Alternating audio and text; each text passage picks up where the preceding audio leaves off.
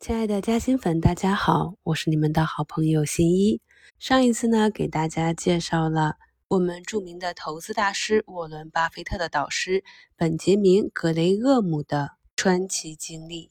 今天呢，再跟大家介绍几位金融界的大咖。第一位呢，就是美国著名的经济学家、数学家、计量学家的先驱，美国第一位。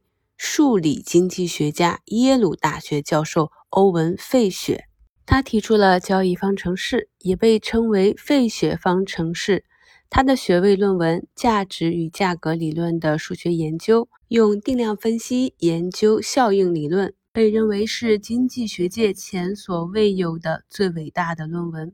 在二十世纪二十年代。费雪被称为是华尔街的先知，那时他自己通过投资就已经得到百万身家。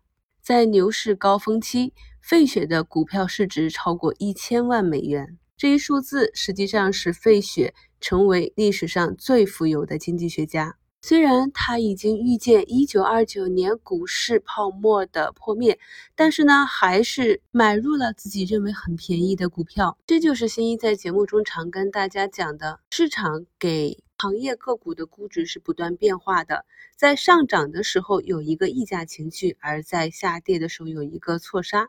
飞雪认为，优秀的企业可以穿越周期，不计价格买入。在1929年十月华尔街股市崩盘之前。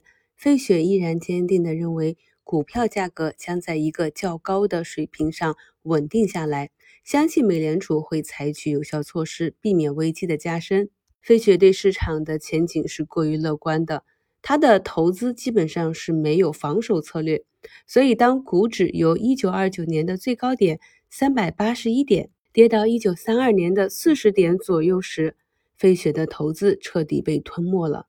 后来经济复苏了。但是费雪的经济状况一直没有得到好转。实际上，他当时已经破产。之后，他不仅要应对沉重的负债，还要同税务机关提出的对他以往收入征税的要求进行斗争。一九三一年，费雪得了肺炎。雪上加霜的是，他同时收到美国国税局的来信，要求他支付六万多美金的税款。一九四七年，贫困中的费雪被癌症击倒。他一生写过三十多本书。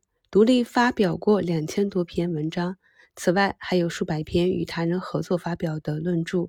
他是任何经济学研究者无法绕过的一座高峰。